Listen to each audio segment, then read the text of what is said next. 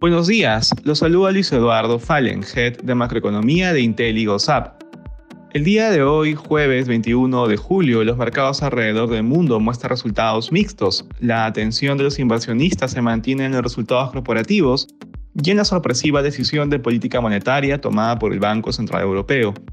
De manera particular, en Estados Unidos los futuros americanos muestran rendimientos mixtos en la medida que avanza una temporada de reportes corporativos clave para evaluar cómo las compañías americanas enfrentan presiones de costos y una desaceleración en la demanda.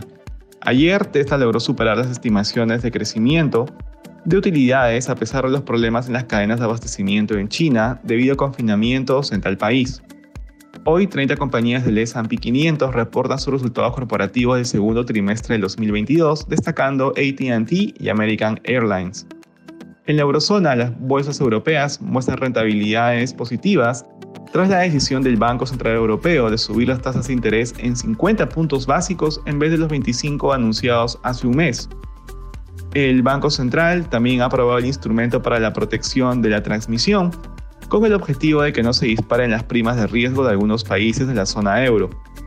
Asimismo, Rusia retoma los envíos de gas al viejo continente a través de Nord Stream, aliviando momentáneamente las preocupaciones por la crisis energética.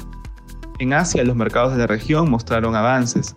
El Nikkei de Tokio ha subido un 0.64%, mientras que la bolsa de Shanghái ganó un 1%. Es importante destacar que el Banco de Japón revisó este jueves al alza su previsión sobre la inflación para el ejercicio del 2022 hasta situarla en el nivel de 2.3%, debido principalmente al incremento de los costos de la energía, la alimentación y los bienes duraderos. Respecto a commodities, el precio del oro retrocede durante la jornada.